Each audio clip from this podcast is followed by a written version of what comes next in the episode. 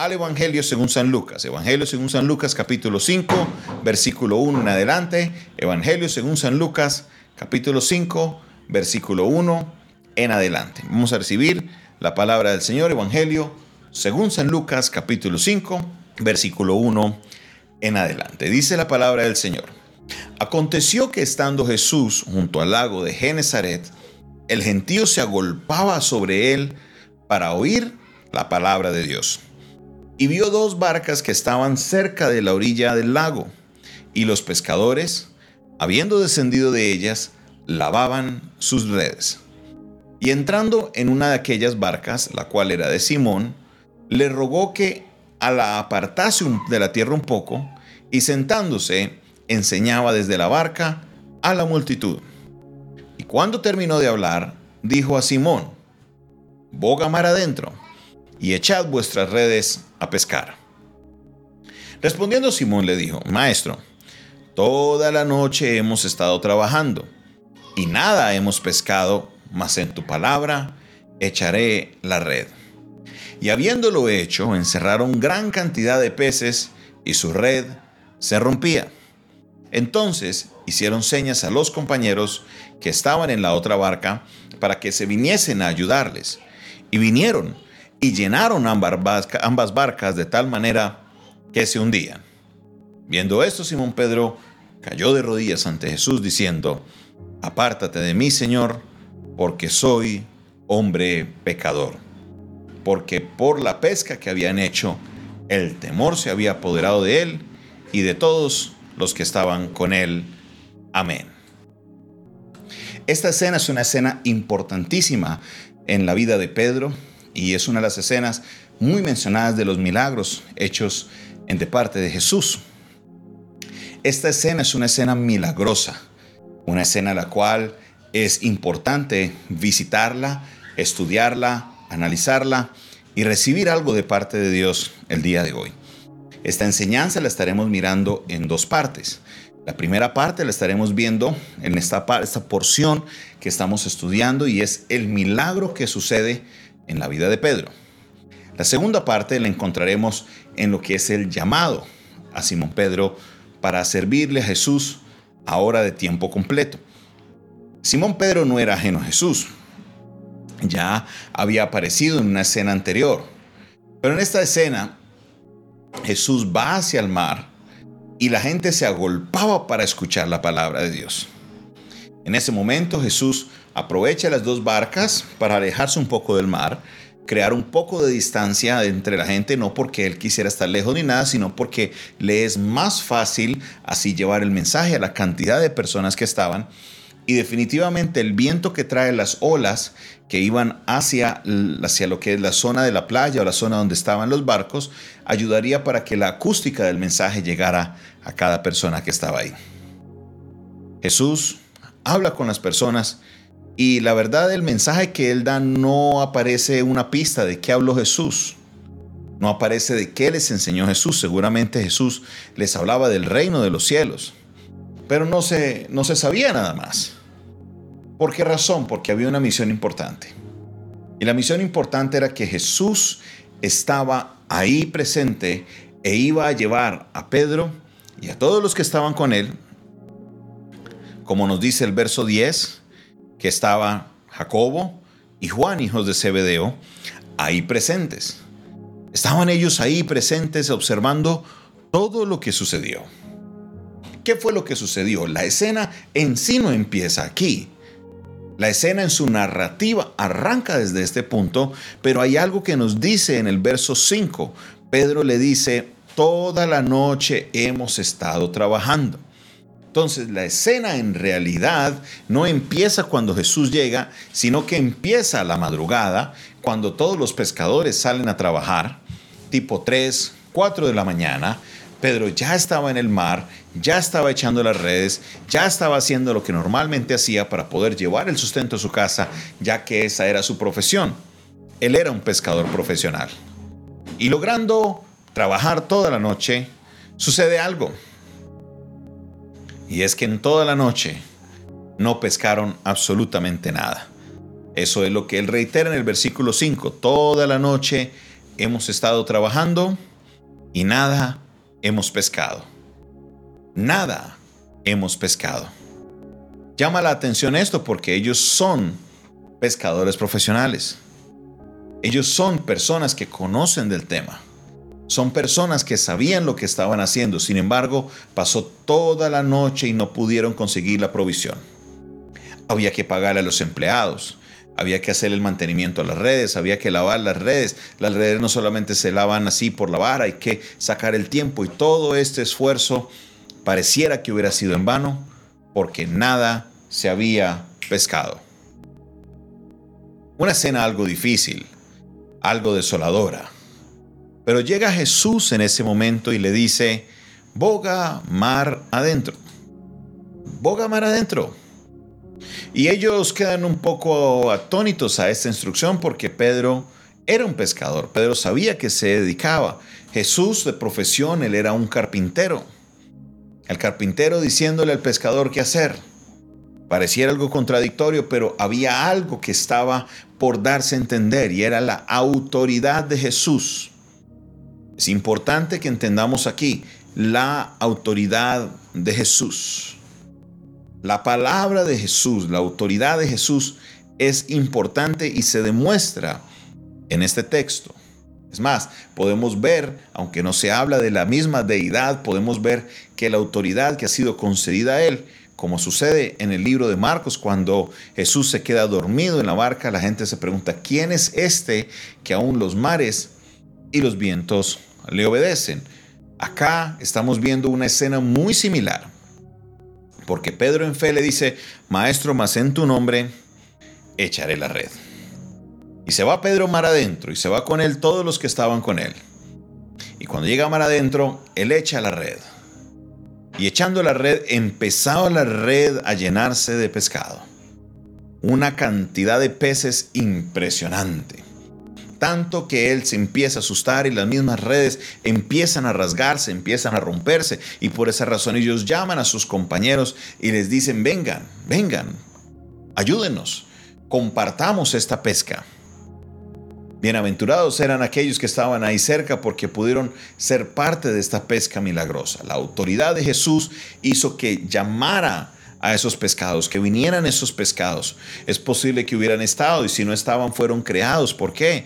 Porque como lo establece Juan, el verbo, todo fue hecho por él y nada de lo que hubiera sido, que ha sido hecho, hubiese sido hecho de no haber sido por el verbo.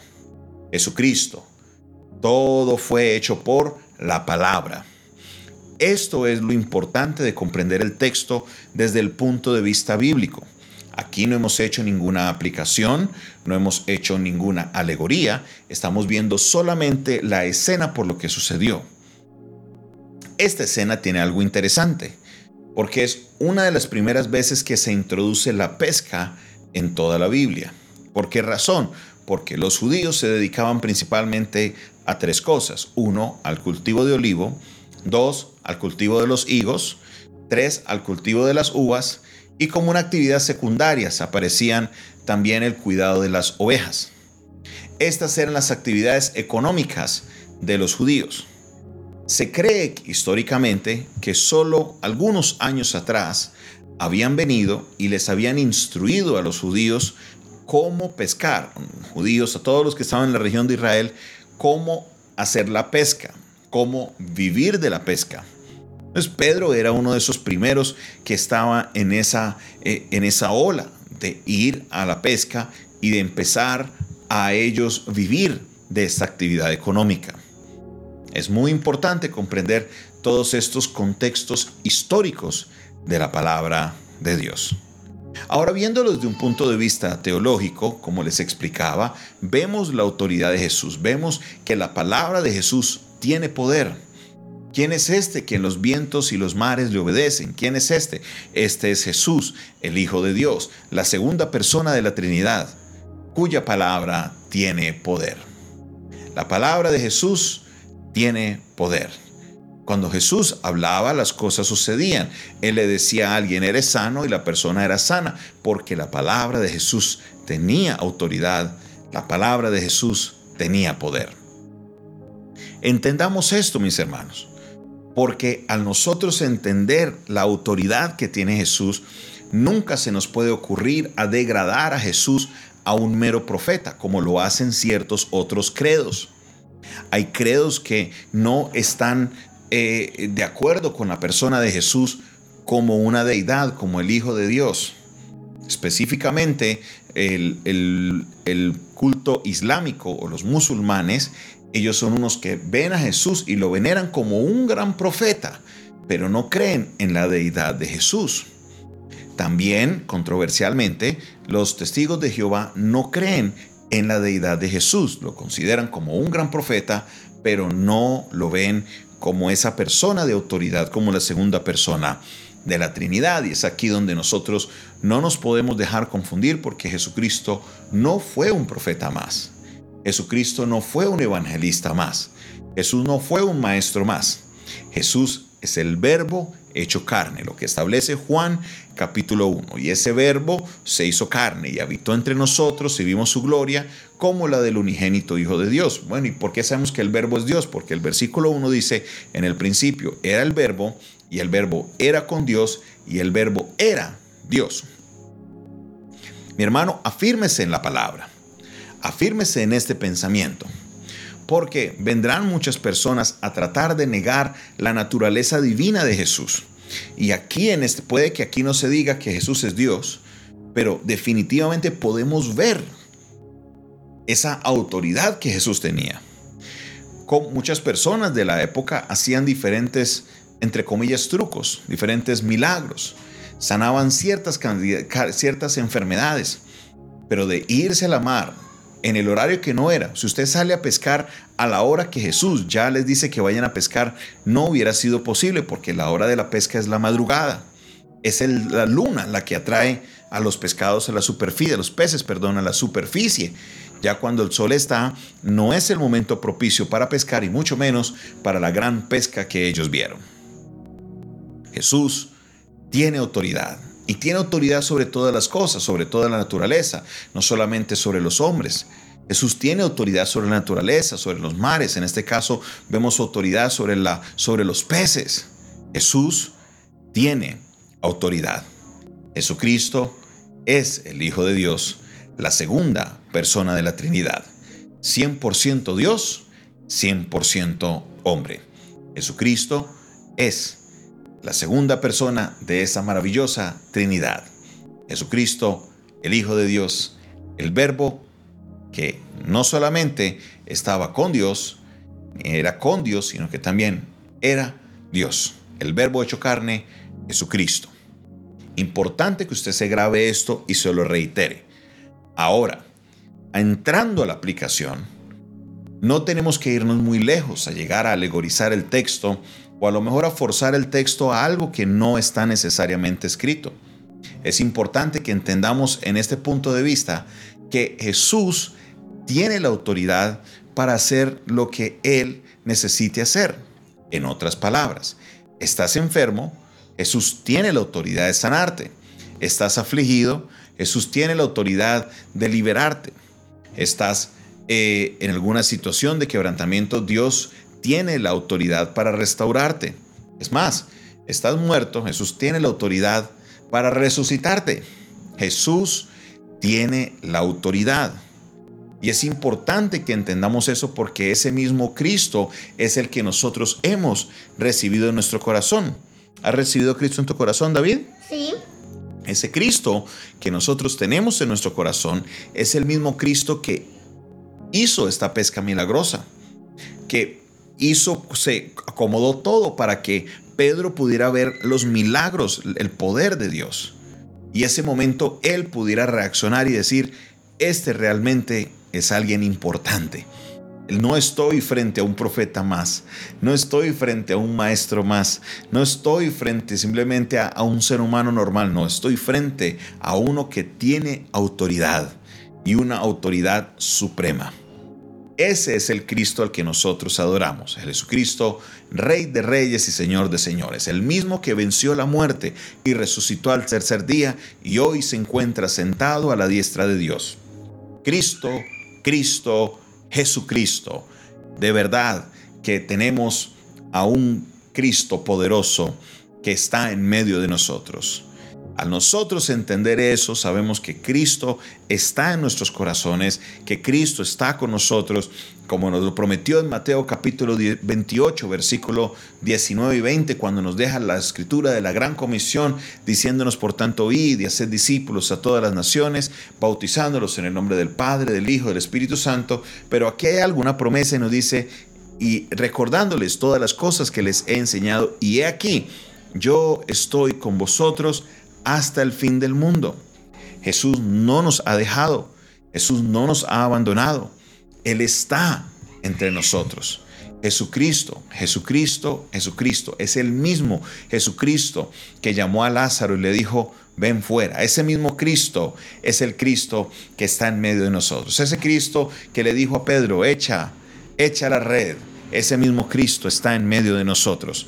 Ese Cristo que venció a la muerte es el Cristo que está en nosotros. Y por la victoria de Cristo en la cruz del Calvario, nosotros también tenemos nuestra victoria.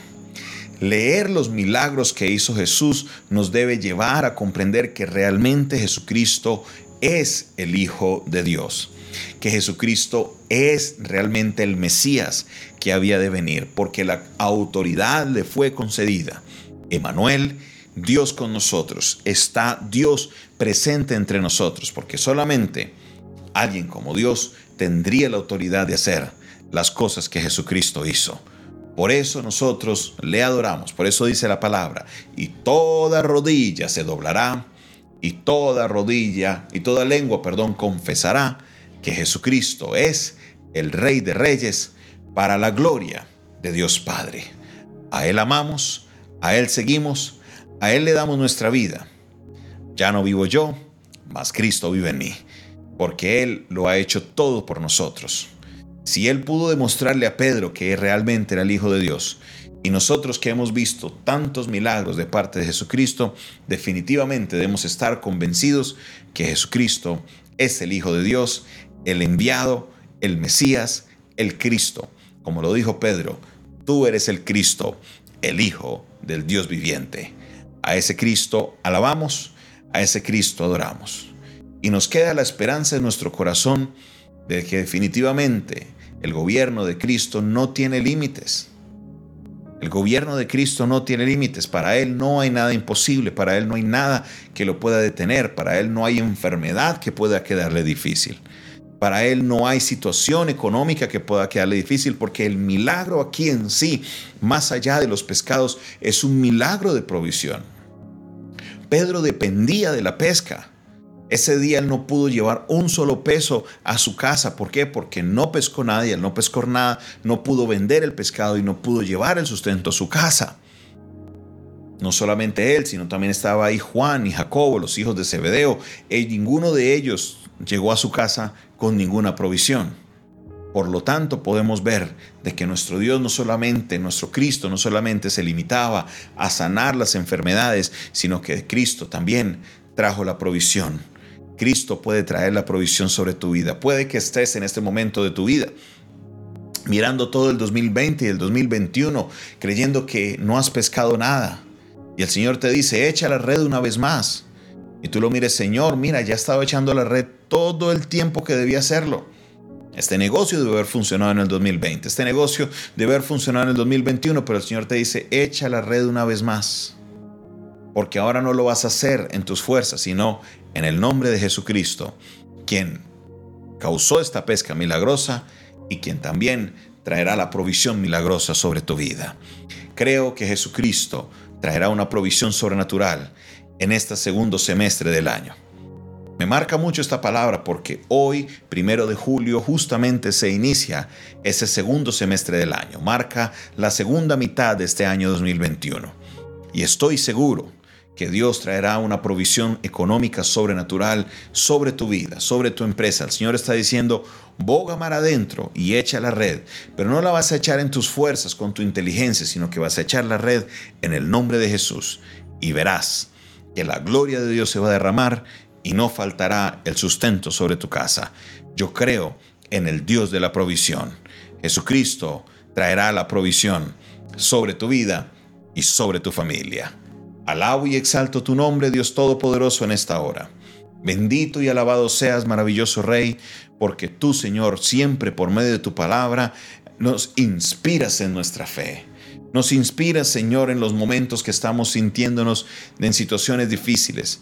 Nos inspira, Señor, porque sabemos que a pesar de que la situación económica muchas veces, en muchos casos, no ha sido la mejor, sabemos que hay un Dios que puede traer esa provisión como se la trajo a Pedro.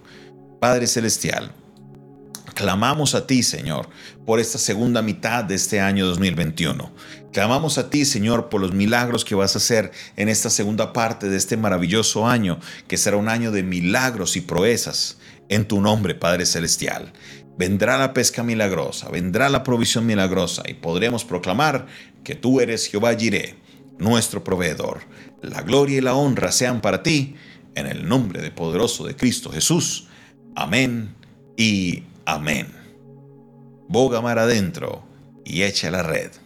Esta fue una producción del Departamento de Comunicaciones del Centro de Fe y Esperanza, la Iglesia de los Altares.